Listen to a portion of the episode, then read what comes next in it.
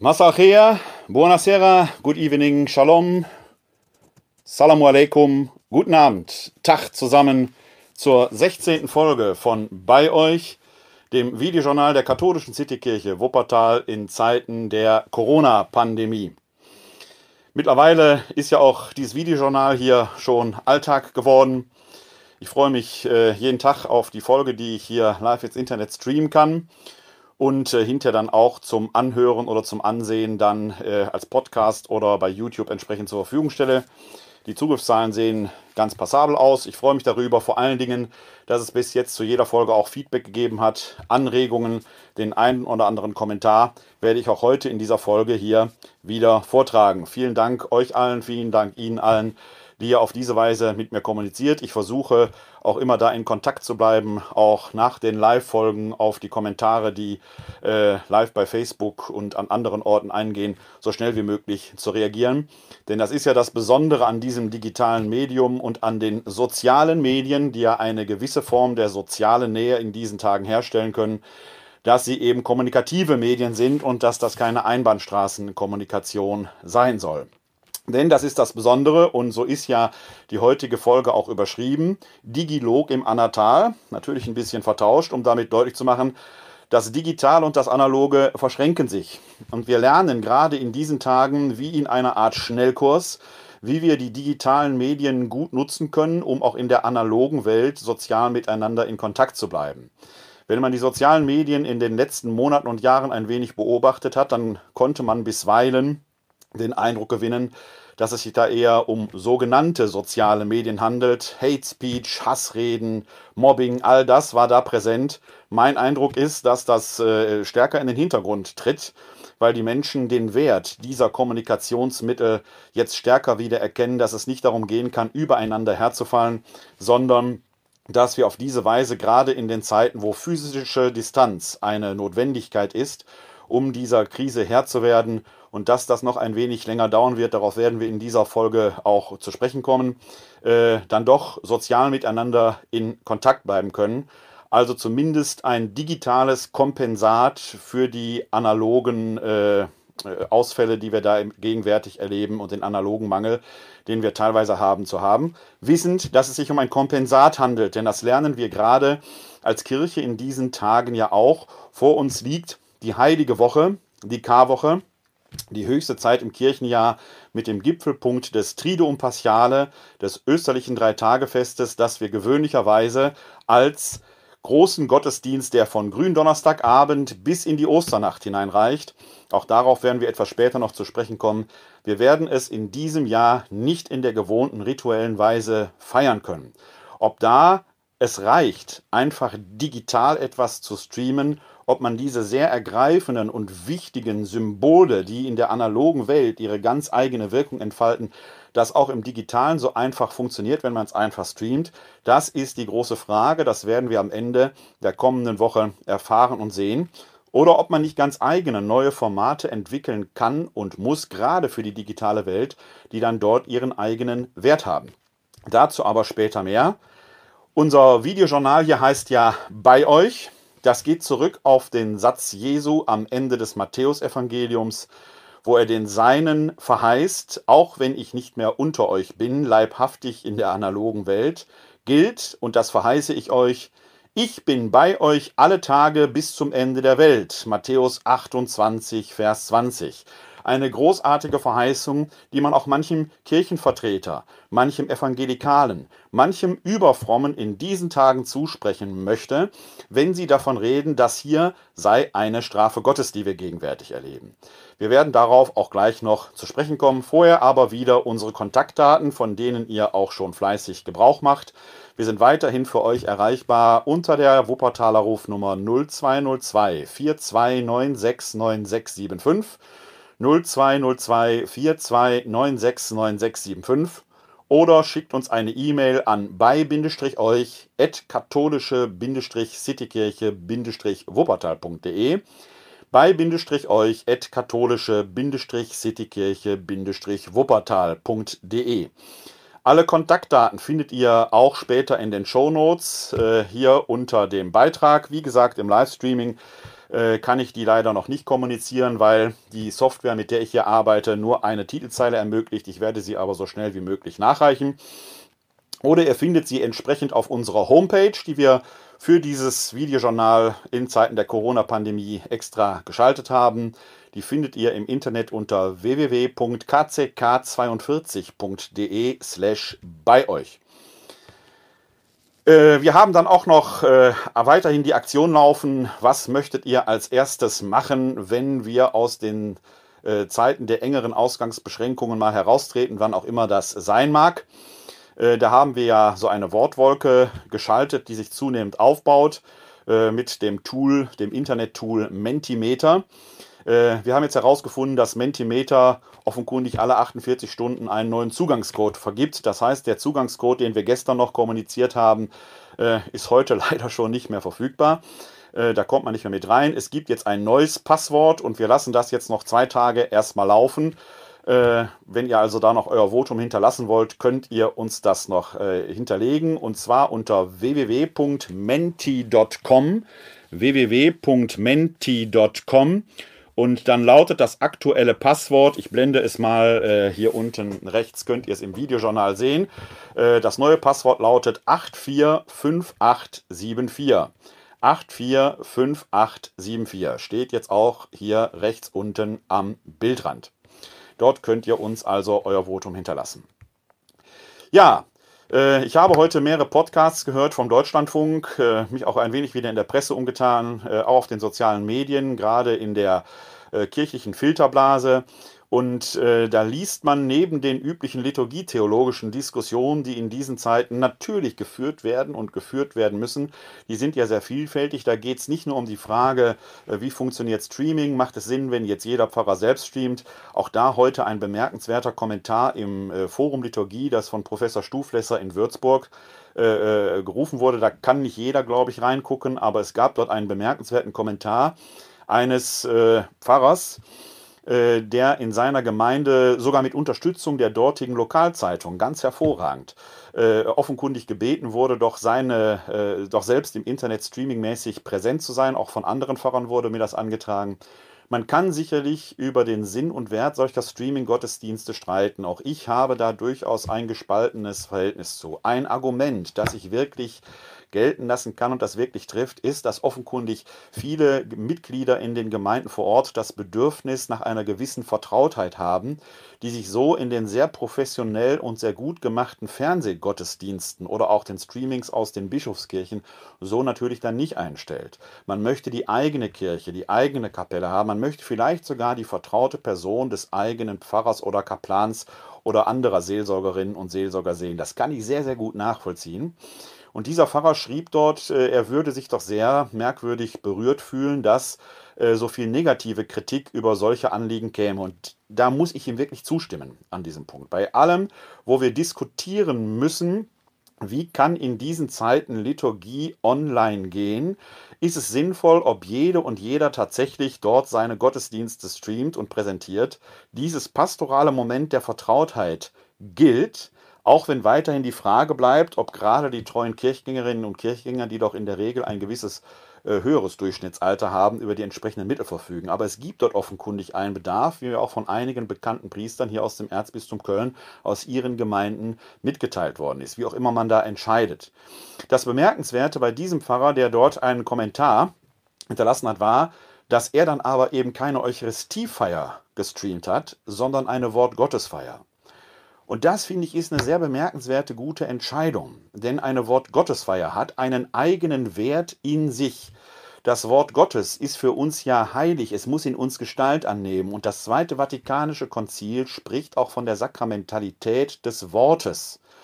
Auch wenn wir das Wort Gottes hören, teilt sich Gott uns mit. Er kommt in uns hinein, gewissermaßen durch die Ohren und möchte in uns selbst Gestalt annehmen. Wir können uns also auch mit dem Wort Gottes vereinen, pneumatisch, geistlich vereinen und haben so eine besondere Form der Eucharistie, die natürlich nicht die Eucharistiefeier ist, aber eine andere Form. Ich will das auch gar nicht gegeneinander ausspielen.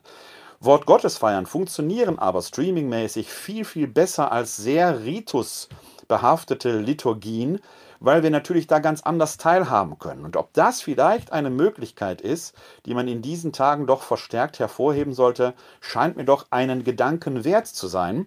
Äh, äh, da dann auch vielleicht die Potenz, die das Internet und das Digitale hat, stärker anzunehmen, weil in einer Wortgottesfeier die vor den Screens versammelte analoge Gemeinde ganz anders partizipieren kann, als jetzt bloß zuzuschauen, wie da ein Ritus gefeiert wird und dann kommt Geheimnis des Glaubens und man kann zwar alleine antworten, hat aber dann letzten Endes dieses Gemeinschaftserleben, was für die Communio der Kommunion, die Gemeinschaft in der Kommunion letzten Endes wichtig ist. Also da fand ich äh, gerade aufgrund der Kritik, die dieser Pfarrer übte, dann aber gleichzeitig aus meiner Sicht eine, seinen Lösungsansatz präsentierte, den ich bemerkenswert fand. Das wichtig genauso, wie ich für die kommende Woche schon aus einer Gemeinde hier in Remscheid, äh, eine Nachbarstadt, die hier sehr nah an Wuppertal äh, dran liegt, sogar an Wuppertal-Grenz, hörte, dass man sich schon mit der Frage äh, der Liturgien des Triduum intensiv auseinandergesetzt hat. Drei große Liturgien, die wir üblicherweise feiern, mit der wir das zentrale Heilsgeschehen, was uns Christen bewegt, nämlich Kreuzestod und Auferstehung Jesu Christi, rituell vergegenwärtigen. Man muss betonen, vergegenwärtigen. Jesus ersteht nicht jedes Jahr neu auf. Er ist einmal gestorben und auferstanden Ostern kann deshalb gar nicht ausfallen oder verschoben werden, weil Ostern ein für alle Mal geschehen ist. Das wird nicht wiederholt. Wir vergegenwärtigen es nur mit großen symbolischen Feiern und symbolischen Daten. Und weil das Datum schon symbolisch ist, der erste Sonntag nach dem ersten Frühlingsvollmond, dort in dem Zusammenhang des Pascha-Festes kann man Ostern nicht einfach verschieben. Man kann es auch nicht ausfallen lassen. Es fällt auch nicht aus weil Ostern ein für allemal geschehen ist. Wir vergegenwärtigen es in der Liturgie. Und zwar in drei liturgischen Feiern, die zusammen einen großen Gottesdienst bilden, der am Gründonnerstag anfängt und in der Osternacht aufhört. Woran weiß man oder woran erkennt man, dass das ein großer Gottesdienst ist? Eine Liturgie beginnt ja mit einer liturgischen Eröffnung und endet mit dem Segen. Die Liturgie des Gründonnerstags, an der wir die Einsetzung des Abendmahls, des letzten Abendmahls vergegenwärtigen, und da wird die äh, Abendmahlsagenda an diesem äh, Tag, äh, die Anamnese, die Vergegenwärtigung sogar einmalig im Jahr ergänzt, wenn es heißt, in der Nacht vor seinem Leiden und Sterben, das ist heute. Da kommt dieser Gedanke der Vergegenwärtigung sehr stark zum Tragen. Die Gründonnerstagsliturgie beginnt mit einer liturgischen Eröffnung.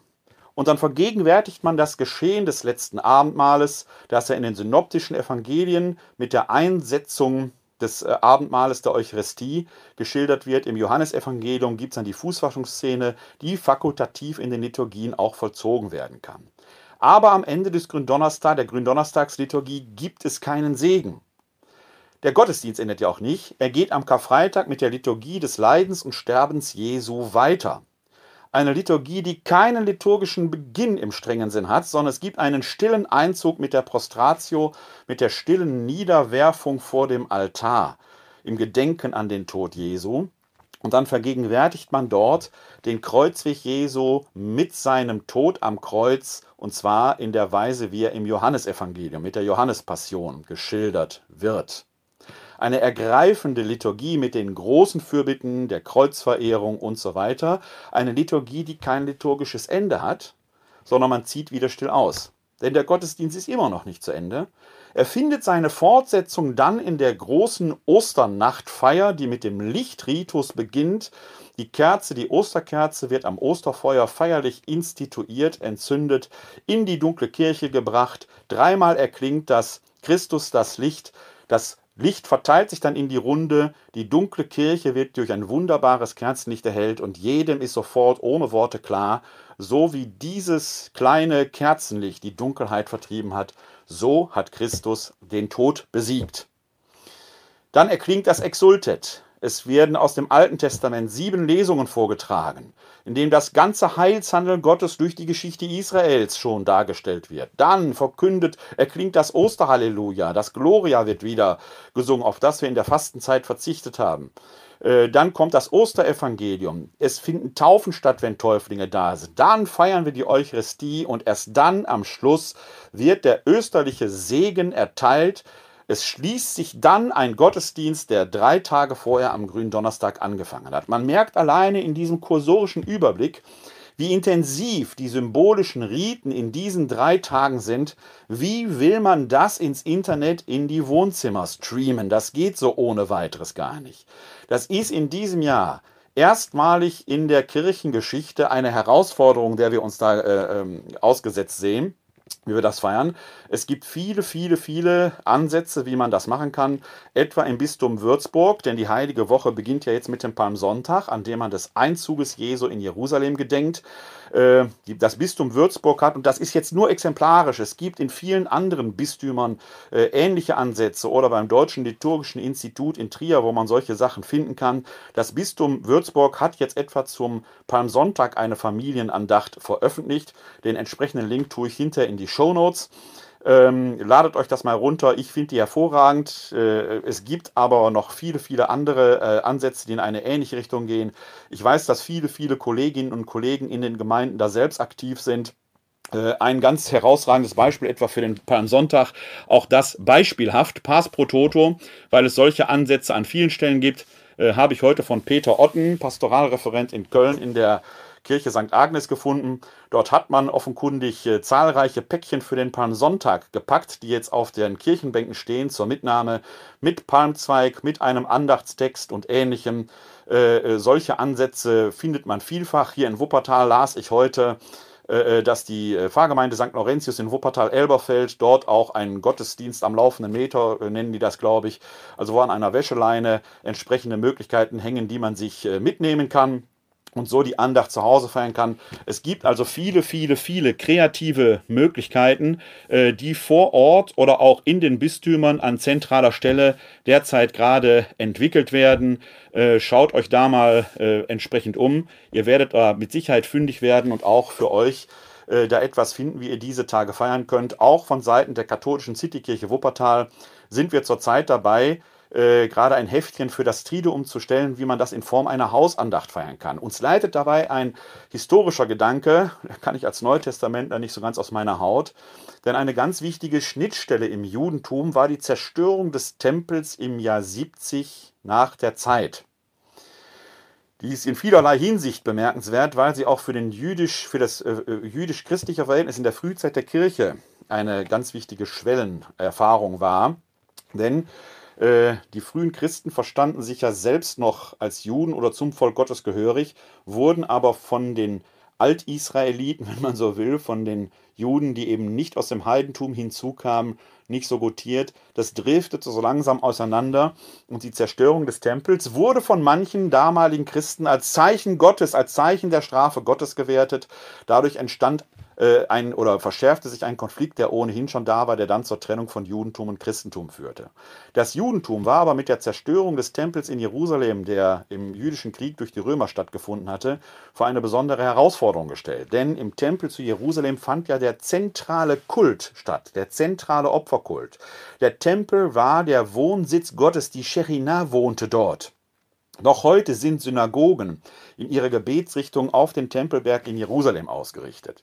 Für Christen war natürlich die Zerstörung des Tempels in Jerusalem ein Problem. Es war ein heiliger Ort. Wir können das noch in der Johannesoffenbarung an vielen Stellen nachempfinden, wie die Bedeutung Jerusalems dort eine zentrale Rolle spielt, gerade am Ende, wenn das himmlische Jerusalem aus dem Himmel neu konstituiert wird und es keinen Tempel mehr braucht, weil Gott in der Mitte seines Volkes wohnt. Auch da kann man noch sehen, wie für die frühen Christen der Tempel in Jerusalem trotz allem Trotz des Bewusstseins, Gottes Geist wohnt in uns und wir sind Tempel des Heiligen Geistes, seine Bedeutung hatte.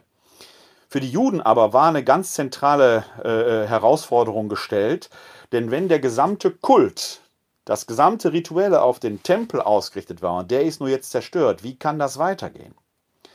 Es war eine Initialzündung, die in die Entstehung des rabbinischen Judentums führte, das wir bis heute kennen das bis heute dazu beigetragen hat, dass das Judentum die Unbilden aller Zeiten, alle Verfolgungen überdauert hat, für mich ein Zeichen, dass Gott immer noch seine Hand über das Volk Israel, sein Volk hält, ein Volk, das die Heiligkeit in der Welt wachhält, wo es um den jüdischen Glauben entsprechend geht.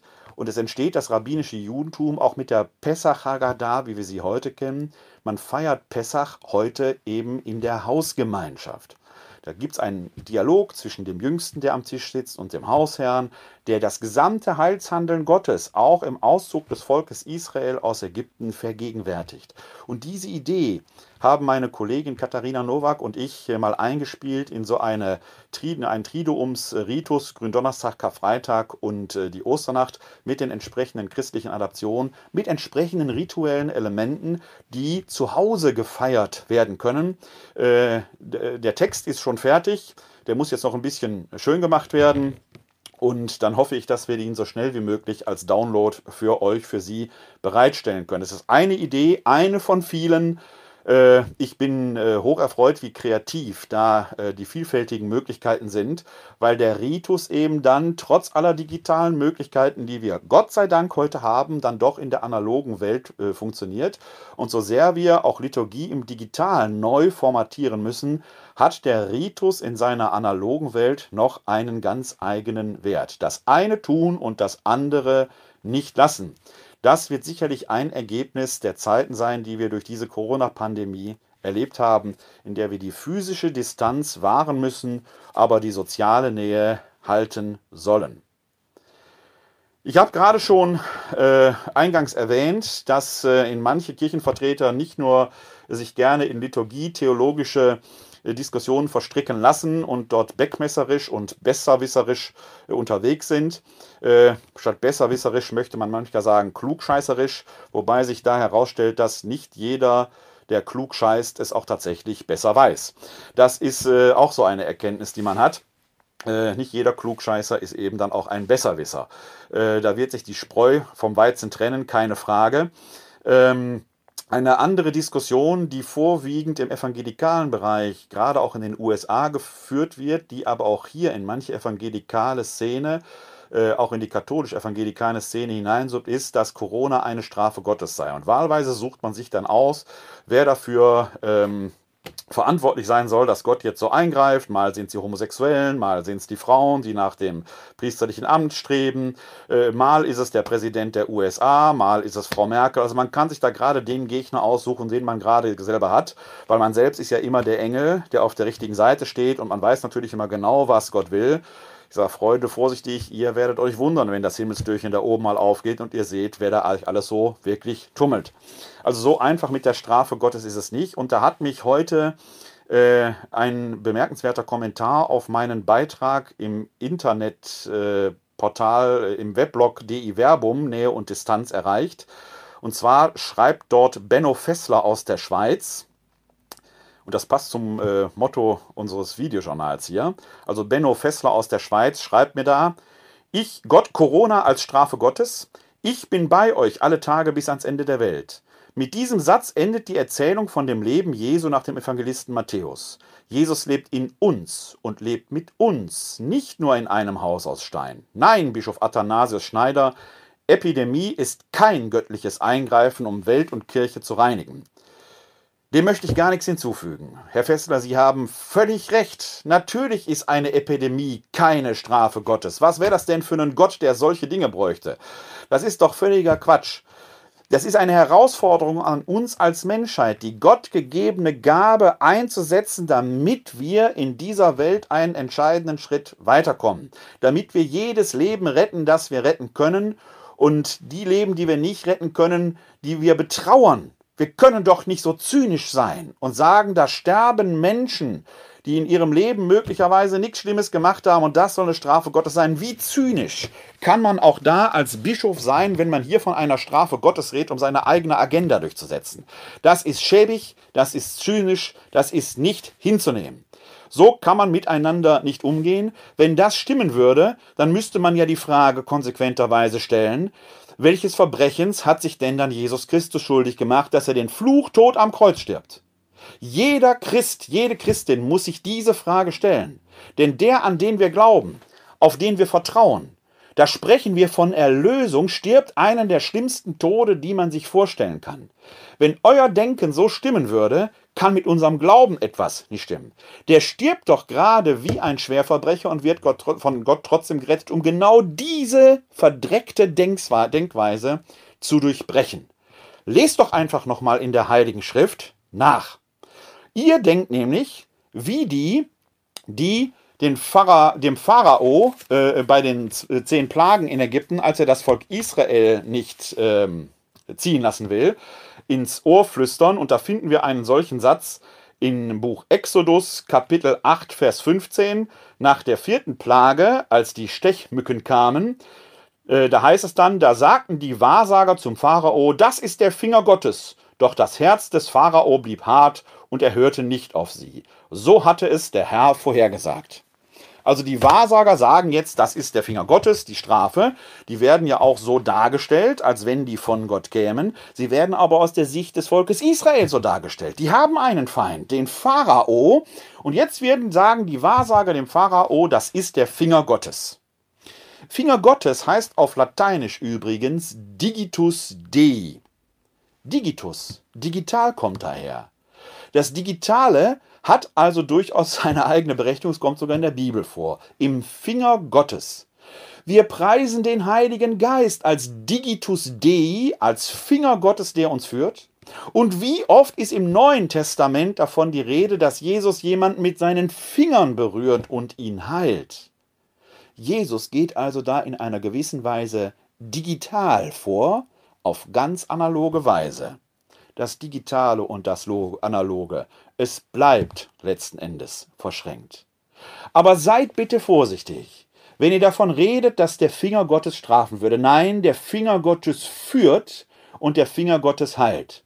Statt solchen Quatsch zu erzählen, überlegt lieber, wie ihr als Finger Gottes in dieser Welt heilend, helfend, solidarisch wirken könntet, anstatt die Leute auf diese Weise in die Irre zu führen. Das ist eine Falschprophetie, das ist nicht die frohe Botschaft, für die Jesus am Kreuz gestorben ist, um uns zu zeigen, selbst ein Fluchtod ist kein Zeichen der Verdammung, sondern Gott rettet selbst in der tiefsten Tiefe des Lebens. Oder um es mit dem Philipper-Hymnus zu sagen, den ihr im Philipperbrief im Kapitel 2 findet und dort die Verse äh, 5 folgende, da heißt es, Seid untereinander so gesinnt, wie es dem Leben in Christus Jesus entspricht. Er war Gott gleich, hielt aber nicht daran fest, Gott gleich zu sein, sondern entäußerte sich und wurde wie ein Sklave und uns Menschen gleich. Sein Leben war das eines Menschen. Er erniedrigte sich und war gehorsam bis zum Tod, bis zum Tod am Kreuz. Darum hat ihn Gott über alle erhöht und ihm den Namen verliehen, der größer ist als alle Namen, damit alle im Himmel, auf der Erde und unter der Erde ihre Knie beugen vor dem Namen Jesu und jeder Mund bekennt, Jesus Christus ist der Herr zur Ehre Gottes des Vaters. Das, liebe Freundinnen und Freunde, ist die Botschaft, die ihr in die Welt tragen sollt. Und nicht eure eigenen verqueren Ideen, wo ihr Gott in eure Hosentasche stecken wollt, auf dass er nach euren Marionettenfäden tanzt. Nein, seine Gedanken sind nicht eure Gedanken. Und seine Worte sind nicht eure Worte. Und eure Worte sind schon gar nicht seine Worte. Was ist sonst noch äh, los gewesen in diesen, an diesem Tag? Wo wir darüber nachdenken, dass das Analoge und das Digitale doch sehr eng beieinander liegen und wo wir uns auf die kommende Woche vorbereiten. Äh, es ist in der Tat eine Lernzeit, in der viele in der Kirche das Digitale entdecken, um auch in der analogen Welt irgendwo weiter in Kontakt und sozial nah zu bleiben. Da spielt Webkonferenzsoftware plötzlich eine Rolle. Als Leiter des Arbeitsfeldes 3, Kommunikation, Dialog, Öffentlichkeit, haben wir das immer schon in die Empfehlung hineingenommen, ob da nicht äh, auch zum Schutze der Umwelt übrigens äh, Webkonferenzen nicht äh, hilfreich sein können, statt sich für eine zweistündige Konferenz ins Auto oder in den Zug oder was weiß ich was zu setzen, Fahrtkosten zu produzieren und vor allen Dingen Zeit zu verbrennen, die man, wenn man im Auto oder im Zug oder sonst wie unterwegs ist, ja für wenig anderes entsprechend nutzen kann. Äh, da haben wir immer schon gesagt, manches kann man auch mit Webkonferenz erzählen. Plötzlich entdeckt die Kirche den Wert von Webkonferenzen. Da ist natürlich jetzt die Frage, über welches Medium kommuniziert man denn da? Da wird man sich sicherlich mal auf eins einigen müssen, damit die Absprachen da etwas schneller gehen. Derzeit sind ja mehrere im Anschlag, ob es WebEx ist, ob es, ob es Zoom ist, Skype, MS Teams und viele, viele andere Möglichkeiten kommen da hervor. Ähm, Zoom ist jetzt etwas in Verruf geraten, damit arbeiten wir äh, in meinem Arbeitsfeld jetzt schon seit anderthalb Jahren, weil da Sicherheitslücken auftraten. Das ist natürlich wieder so eine typische Geschichte, die im Internet immer wieder passiert. Da tauchen Sicherheitslücken auf. Dann war von Zoom-Bombing die Rede, dass sich da Leute, weil man den Zugangscode veröffentlicht hat, äh, darüber eingeloggt hatten und plötzlich in Schulunterricht und anderweitig auftauchten. Äh, das Interessante ist jetzt, dass die Firma Zoom offenkundig keine 48 Stunden gebraucht hat in diesen Zeiten, wo es dann digital auch um alles irgendwie geht und diese Sicherheitslücken zu schließen. Äh, die Tagesschau meldete heute jedenfalls, dass die äh, Sicherheitslücken da entsprechend geschlossen werden. Es geht also, dass auch solche Leute sehr schnell agieren, um da wieder sichere Kommunikation möglich zu machen.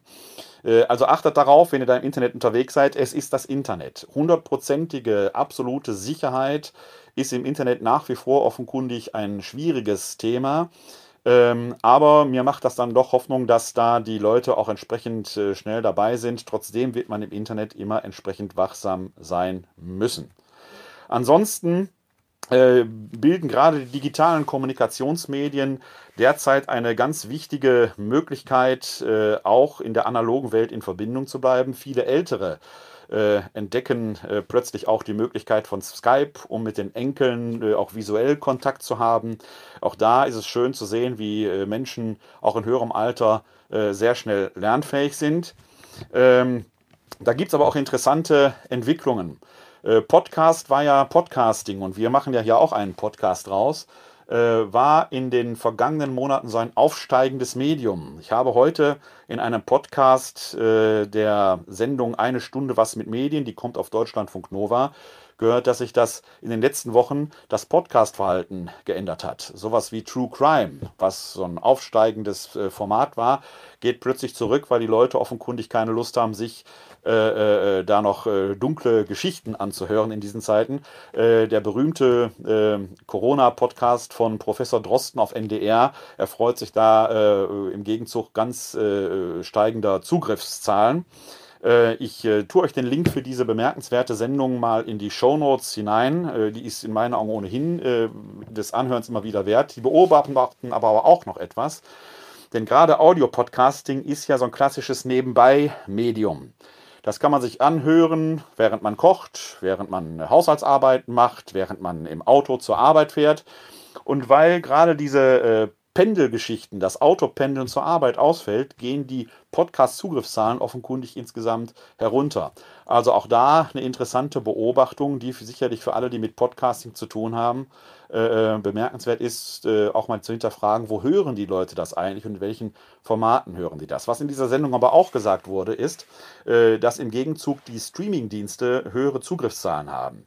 Das alte Lagerfeuer, der Screen im Wohnzimmer, wo sich die Familie versammelte, wo man früher zusammen Wetten das und ähnliches guckte, wird offenkundig wiederentdeckt.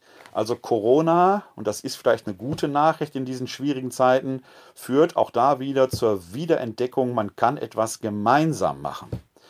Wo das Analoge und das Digitale zusammenkommt, äh, ist mir dann noch etwas aufgefallen. Ich habe das in einer der letzten Folgen schon mal gesagt, dass ich selber ja so ein Star Trek-Fan bin. Raumschiff Enterprise, äh, Raumschiff Voyager, Deep Space Nine. Und da ist ja bei Amazon Prime jetzt seit Anfang des Jahres dieser Ableger Picard äh, veröffentlicht worden, den ich mir sehr gerne angeschaut habe. Und äh, bei Picard ist mir etwas aufgefallen. Natürlich hat sich die Technik dort weiterentwickelt. Da tauchen überall jetzt hologrammische äh, äh Bedienfelder auf, aber plötzlich auch Bücher. Die lagen bei Picard immer schon in seinem Aufenthaltsraum. Aber da tauchen jetzt permanent Bücher auf. Man liest in der Zukunft offenkundig bei aller Digitalität ganz analog ein Buch. Das hat einen eigenen Wert. Schwarze Buchstaben auf weißem Grund, die man anfassen kann, haben einen eigenen Wert. Das Haptische, das Analoge. Man fühlt in einem Buch, bin ich am Anfang oder am Ende einer Geschichte, was ich auf einem gewischten Stream, auf einem gewischten Bildschirm gar nicht so wahrnehmen kann. Beides hat seine Berechtigung.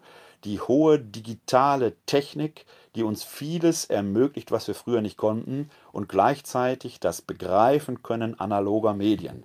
Fand ich gerade in diesem sehr modernen Format, wo man in die Zukunft schaut, bemerkenswert, wie viel analoge Kommunikationsmedien da plötzlich wieder auftauchten. Ähnliches scheint dann eben auch, und darauf haben wir eingangs, äh, sind wir eingangs zu sprechen gekommen, für die analogen Riten zu gelten. Ist also alles neu oder tritt eine neue Gewohnheit an? Es ist fast ein bisschen wie bei einer Reise. Denn wir haben jetzt schon zwei Wochen in der Ausgangsbeschränkung hinter uns. Es wird aber noch eine ganze Zeit dauern. Heute ist mir auch im Internet äh, ein äh, bemerkenswerter, äh, ein bemerkenswertes Video untergekommen von Maiti Nguyen Kim. Ich hoffe, ich habe den Namen richtig ausgesprochen. Die ist bekannt, weil sie Moderatorin der Wissenschaftssendung Quarks ist, aber äh, auch einen eigenen, ein eigenes Videoformat MyLab hat. Da hat sie jetzt nach längerer Zeit, äh, nach, ihrem, äh, nach ihrer Elternzeit, ein erstes Video veröffentlicht. Und das beschäftigt sich natürlich mit der Frage der Corona-Pandemie unter dem Titel Corona geht gerade erst los, äh, beschreibt sie auf 20 Minuten, was da gerade passiert in der Welt, wie wir miteinander umgehen.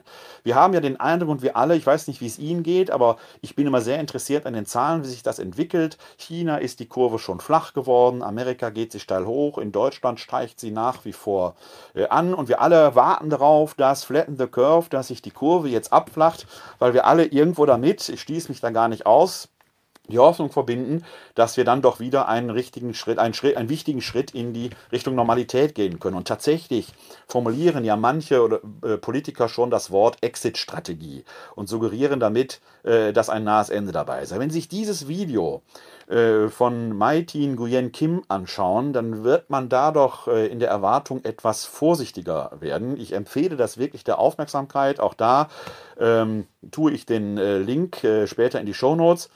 Denn es gibt letzten Endes drei Phasen, in denen solche Pandemien verlaufen. Eigentlich sind es eher drei Abschnitte. Die Phase hört sich so an, als wenn das so nacheinander weggeht. Äh, der erste Schritt ist der des Containments, der Eindämmung. Dahinter verbirgt sich letzten Endes die Idee, wenn wir wissen, wer den Virus in sich trägt, kann man diese Gruppe eingrenzen.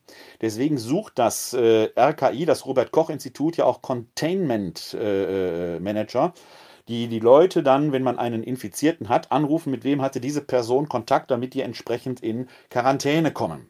Diese Phase ist aber bei der Zahl der Infektionen, die wir derzeit haben, äh, schon hinter uns. Wir können diese Phase letzten Endes im Moment einen Haken hintermachen. Da hätte man hier, um diese Phase es dabei belassen zu können und die Ausgangsbeschränkungen zu vermeiden, hätte man Karneval ausfeiern fallen lassen müssen. Denn in Heinsberg zum Beispiel ein Hotspot, man hätte den Leuten äh, verbieten müssen, nach Österreich zu fahren. Ischgl ein Hotspot. Dadurch hat sich das in Europa sehr, sehr weit verbreitet. Diese Phase liegt hinter uns. Man wird jetzt gar nicht mehr herausfinden können, wer hat denn da mit wem wo irgendwie Kontakt gehabt. Also die Phase der Eindämmung liegt hinter uns. Wir befinden uns letzten Endes jetzt äh, in der Phase der Mitigation, der Folgeminderung. Äh, deswegen gibt es die Ausgangsbeschränkungen, um die Kurve so flach zu halten, und möglicherweise sogar weit abzuflachen, dass wir nicht diese Infizierungsrate von einer Person infiziert drei weitere haben, sondern eine Person infiziert höchstens eine weitere Person, besser weniger.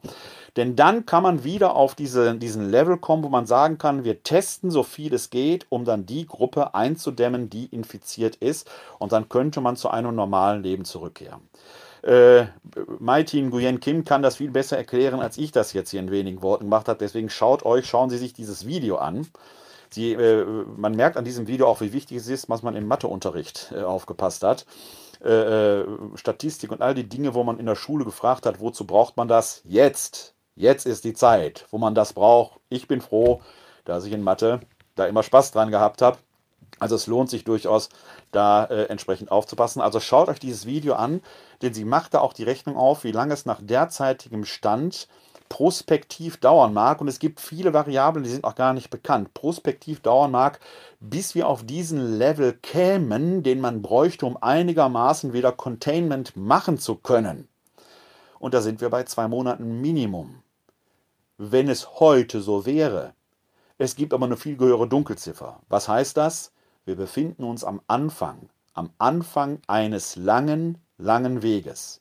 Und wie das auf einer Urlaubsreise ist, fragen die lieben Kleinen, fragen wir natürlich schon nach der zweiten Kurve, wo noch hunderte Kilometer Reise vor uns liegen, wie lange dauert es noch?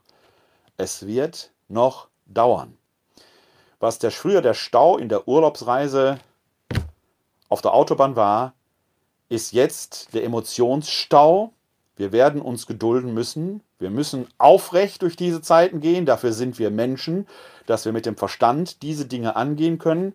Vor allen Dingen müssen wir manchmal eben auch aufpassen, dass wir den Stau, den wir sonst auf den Straßen hatten, die sind jetzt leer, die Straßen, Gott sei Dank, die Natur dankt's, nicht ins Internet verlegen. Denn Streaming kostet unglaublich Datenvolumen. Die Netze gehen da manchmal in die Knie. Der Knotenpunkt in Frankfurt, wo das Internet hier in Deutschland ankommt, sagt, wir haben genug Kapazitäten. Wunderbar. Der Knotenpunkt hier um die Ecke, wo das Internet unter anderem auch in mein Haus verteilt wird, geht im Moment jeden Abend zwischen 21 und 23 Uhr in die Knie, weil alle jetzt schnell irgendwie reingucken müssen. Da geht, kann man zusehen, wie die Datenrate runtergeht. Also gerade Streaming und anderes ist enorm rechenintensiv, weshalb zum Beispiel ja YouTube und Facebook und äh, andere Anbieter schon von HD-Streaming auf SD-Streaming heruntergegangen sind, um da die Netze zu entlasten. Ich gehe davon aus, dass nach dieser Zeit es ein leichtes sein wird, Gelder zu akquirieren, um den Breitbandausbau in unserem Land weiträumig und flächendeckend voranzutreiben. Diese politische Notwendigkeit braucht, glaube ich, keine große Diskussion mehr. Wir haben also zwei Seiten, das Analoge und das Digitale. So vieles hat zwei Seiten in diesen Zeiten. Geht es um Sicherheit oder um Freiheit? Eigentlich ein altes Thema. Gestern sprachen wir in diesem Videojournal, in diesem Audiopodcast äh, ja äh, etwa über die Frage, wie ist das eigentlich in Altenheimen?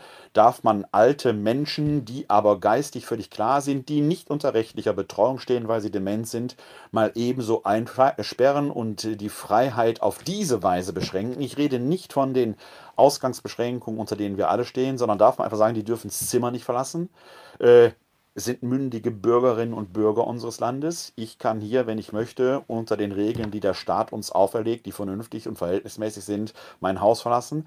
Darf man alte Menschen so einfach in einem Altenheim ohne weiteres daran hindern, ihr Zimmer zu verlassen, wenn sie noch bei Verstand sind? Eine ethische Frage, die man in meinen Augen klären muss. Geht es da um Sicherheit? Wie ist das mit Freiheit? Wir sind permanent herausgefordert, diese Güterabwägung zu vollziehen. Ist das, was wir erleben, verhältnismäßig? Bleibt es verhältnismäßig? Wir sind dankbar, dass wir in einem föderalen Staat mit funktionierender Demokratie leben, wo die Opposition ihr Wort macht, wo die Regierungsparteien die Verantwortung tragen, dass äh, wir das eine tun und das andere nicht aus dem Auge verlieren. Wir decken in jedem Fall, in vielen Fällen ganz neu die Solidarität. Etwas, was in den vergangenen Monaten zu stark in den Hintergrund getreten ist, das macht mir Mut. Nochmal der Hinweis an dieser Stelle. Äh, auch da hörte ich davon, dass das in anderen äh, äh, Städten ähnlich ist. Hier in Wuppertal habe ich natürlich einen stärkeren Zugriff darauf. Äh, ich sah heute ein Interview mit dem Stadtdekan äh, aus Stuttgart vom SWR, der äh, auch von den dortigen kirchlichen Bestrebungen äh, äh, sprach, wie man durchaus sehr begeistert sprach, weil er die vielen Aufbrüche erlebt, die wir auch hier in Wuppertal, in Köln, in Düsseldorf, in Bonn, an vielen anderen Städten erleben, wie man kreativ mit dieser Krise äh, auch pastoral entsprechend umgehen kann, der aber eben auch von der großen Sorge äh, in den diakonalen Einrichtungen, auch der Caritas, der Altenheime, der Krankenhäuser sprach, wo es an äh, Schutzkleidungen fehlt, äh, äh, wo die Frage eben im Raum steht, wie können wir die Leute sicher, menschenwürdig äh, in dieser Zeit weiter begleiten. Eine ganz, ganz große Herausforderung ist ja gerade in den Krankenhäusern, gerade da, wo intensivmedizinisch Corona-Patienten betreut werden müssen, die eben von den Angehörigen äh, nicht so ohne weiteres besucht werden können zum eigenen Schutz auch des, äh, der anderen Menschen, die dort sind, äh, um auch den Virus nicht nach draußen zu tragen. eine ganz, ganz schwierige Situation in der Sendung, die ich da gesehen habe. Auch da versuche ich mal den Link hineinzusetzen. Ich weiß nicht, wie lange die Sendung da in der Mediathek ist, aber schaut euch diesen bemerkenswerten Beitrag ab Seite, ab Seite, ab Minute 33 mal an, weil da auch ein äh, Familienvater zur Sprache kommt, äh, dessen Mutter krebserkrankt im Krankenhaus liegt und die er jetzt nicht besuchen kann und man nicht weiß, ob er sie überhaupt lebend nochmal wiedersehen wird. Also eine emotional schwierige Situation, die in äh, diesen Fällen äh, der Hilfe und des Beistandes bedarf. Und da möchte ich auf eine Aktion der katholischen Krankenhausseelsorge hier in Wuppertal aufmerksam machen, äh, geleitet von Pfarrer Rainer Nieswand. Gestern hatte ich schon darauf aufmerksam gemacht, ich tue es aber sehr gerne noch einmal. Äh, Pfarrer Nieswand äh, schreibt dazu Folgendes. Ein Ohr für dich, die katholische Kirche in Wuppertal bietet insbesondere Angehörigen von Corona-Erkrankten und denen, die aufgrund der behördlichen Kontaktsperre ihre Lieben in Krankenhäusern und Alten- bzw. Pflegeeinrichtungen nicht mehr besuchen dürfen, unter der Telefonnummer 0202 430 45715 die Möglichkeit zum telefonischen Gespräch. Ab Freitag, dem 3.4., das ist heute, zwischen 8 und 20 Uhr ist diese Nummer täglich freigeschaltet. Bitte nicht verzagen, falls besetzt. Soweit Pfarrer Nieswand, der leitende Krankenhausseelsorger hier in Wuppertal. Noch einmal die Rufnummer 0202 430 45715. Jeden Tag zwischen 8 und 20 Uhr erreichen Sie da einen der Krankenhausseelsorgerinnen und Seelsorger und können auf diese Weise mit Ihren Lieben, mit den Betroffenen in den Kliniken in Verbindung bleiben, auch wenn man nicht direkt mit ihnen sprechen kann. Sie können da jedenfalls äh, auf diese Weise ähm, äh, etwas hören und erfahren. Nutzen Sie diese Gelegenheit und falls besetzt, nicht verzagen, einfach nochmal probieren. Finde ich eine ganz wichtige Möglichkeit, die es so sicherlich auch in anderen Städten gibt. Probiert es da einfach mal aus. Wir kommen so langsam zum Ende dieser äh, Folge. Äh, morgen werde ich einmal aussetzen, weil ich morgen Abend äh, ein anderes Projekt habe. Morgen Abend muss der neue Newsletter für die katholische Citykirche Wuppertal geschrieben werden. Deswegen sehen und hören wir uns hier erst wieder am Sonntag, dem 5. April. Äh, heute möchte ich euch äh, mit euch über das Evangelium des Tages nachdenken vom Freitag der fünften Woche der Fastenzeit im Lesejahr äh, A. Wir hören aus dem Johannesevangelium Kapitel 10 die Verse 31 bis 42. Aus dem heiligen Evangelium nach Johannes. Ehre sei dir, o Herr. In jener Zeit hoben die Juden Steine auf, um ihn zu steinigen. Jesus hielt ihnen entgegen, Viele gute Werke habe ich im Auftrag des Vaters vor euren Augen getan. Für welches dieser Werke wollt ihr mich steinigen? Die Juden antworteten ihm, wir steinigen dich nicht wegen eines guten Werkes, sondern wegen Gotteslästerung, denn du bist nur ein Mensch und machst dich selbst zu Gott. Jesus erwiderte ihnen, heißt es nicht in eurem Gesetz, ich habe gesagt, ihr seid Götter? Wenn er jene Menschengötter genannt hat, an die das Wort Gottes ergangen ist, und wenn die Schrift nicht aufgehoben werden kann, dürft ihr dann von dem, den der Vater geheiligt und in die Welt gesandt hat, sagen, du lästerst Gott, weil ich gesagt habe, weil ich gesagt habe, ich bin Gottes Sohn?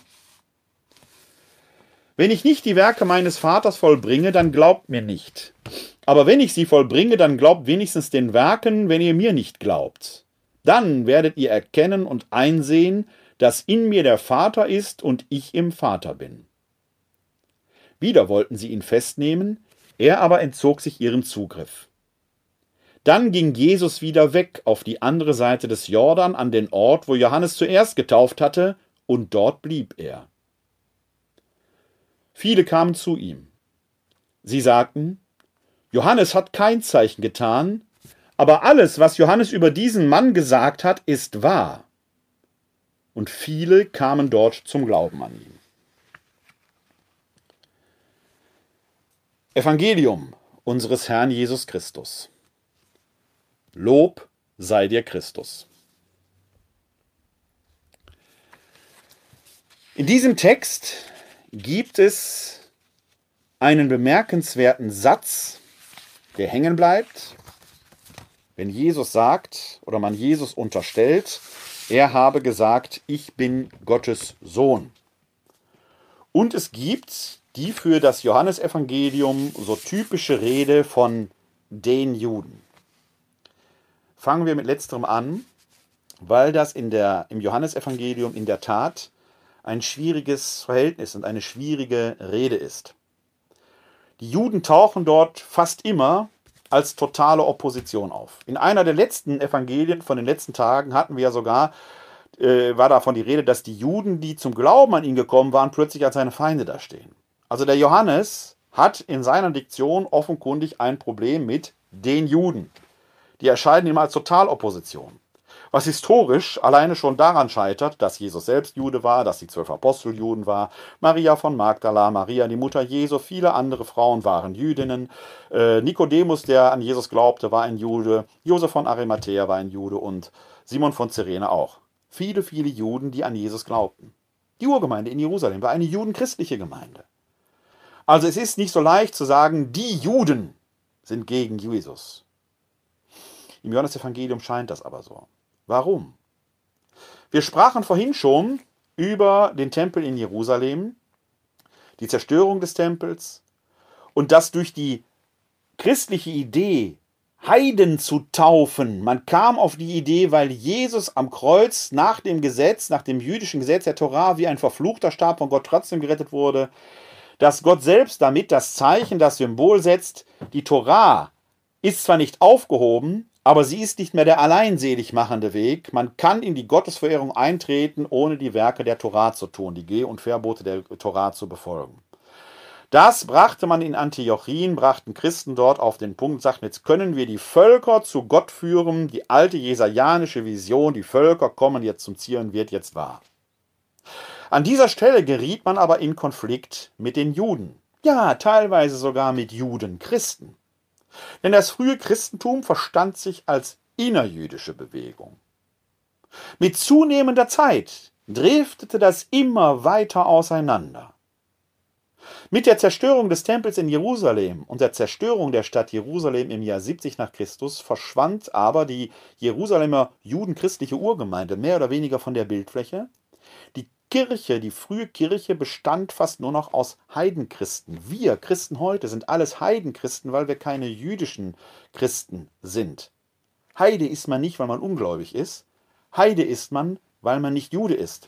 Ich bin ein Heidenchrist und wahrscheinlich Sie in der allergrößten Mehrzahl auch. An dieser Stelle suchten die Heidenchristen aber immer wieder den Weg in das Volk Israel hinein.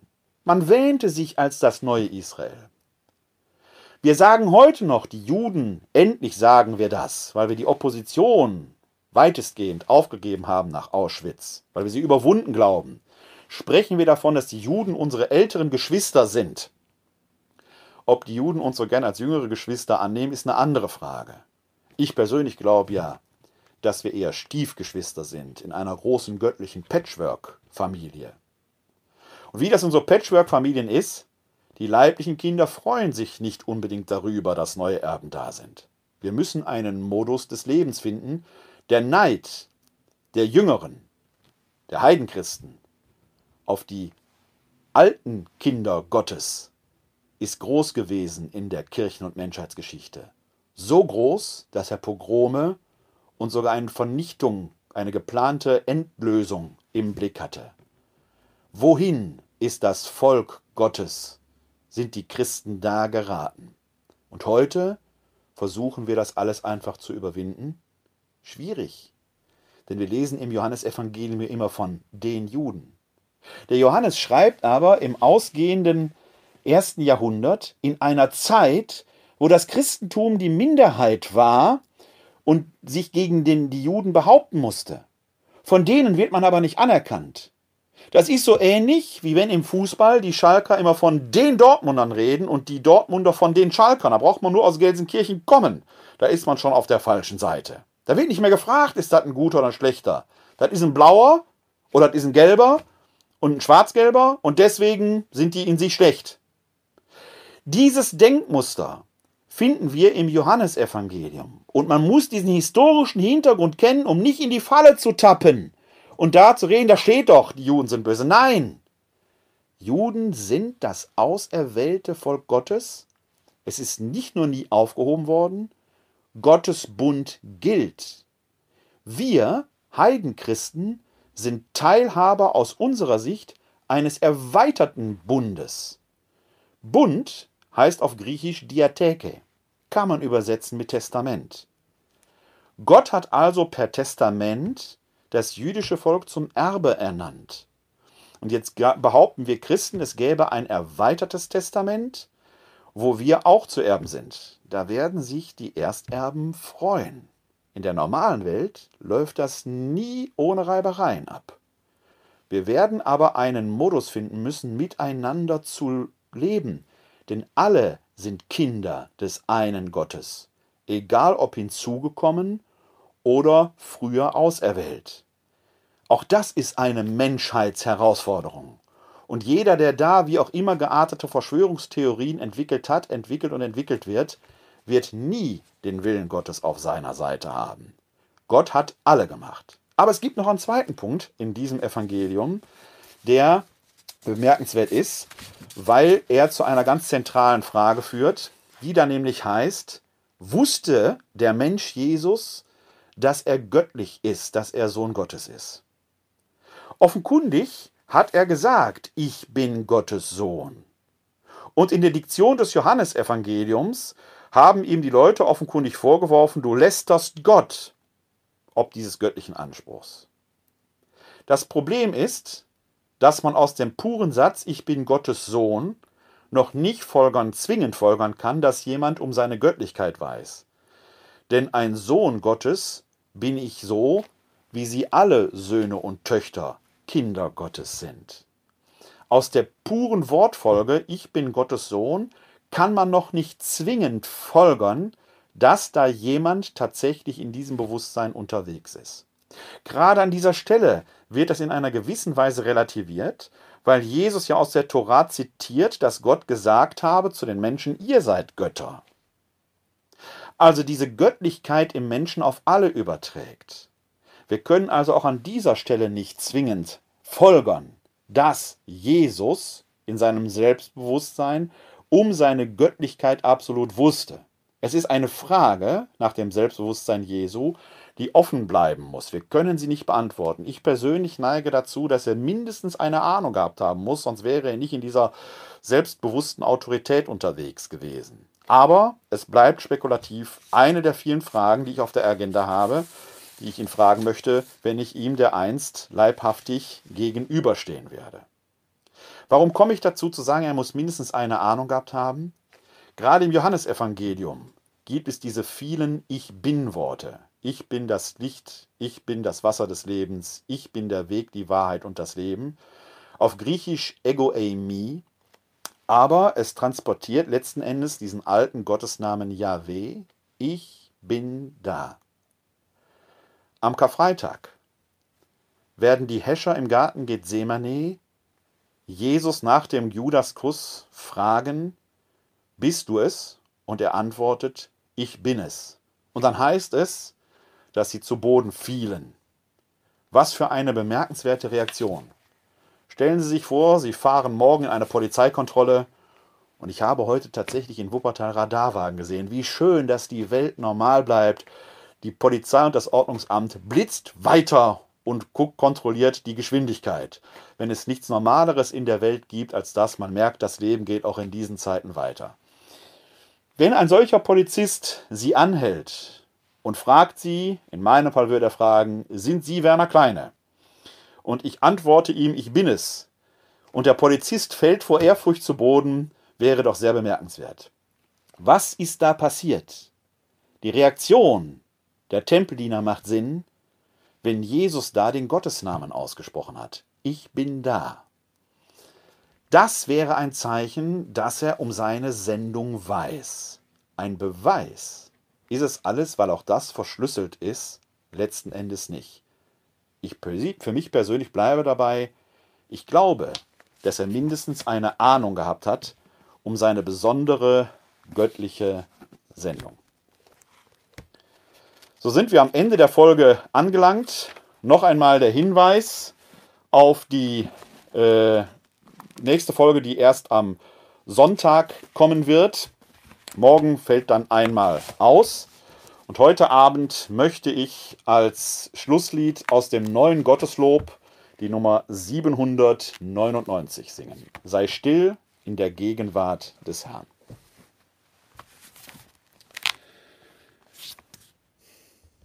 Sei still in der Gegenwart des Herrn, der Heilige ist hier.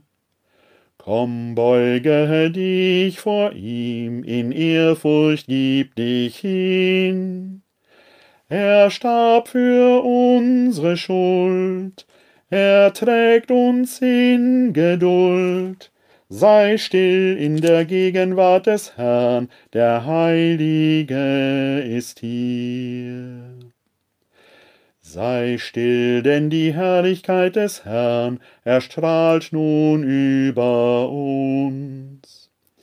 Sein heilges Feuer brennt, er der die Herzen kennt. Wir stehen in seinem Licht, schauen in sein Angesicht. Sei still, denn die Herrlichkeit des Herrn erstrahlt nun über uns. Sei still, denn die Kraft unseres Herrn berührt die Herzen nun. Er reinigt und erheilt, nur Gnade ist sein Tun. Kein Ding ist ihm zu schwer, denn Jesus ist der Herr. Sei still, denn die Kraft unseres Herrn berührt die Herzen nun.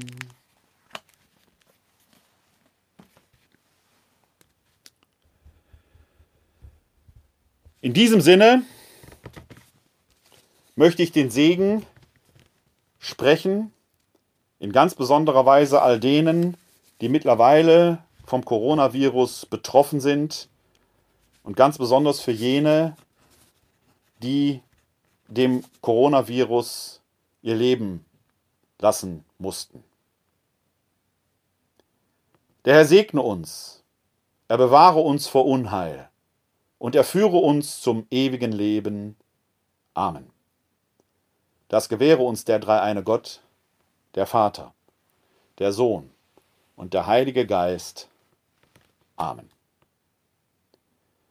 Bleiben Sie gesund und helfen Sie anderen gesund zu bleiben. Glück auf.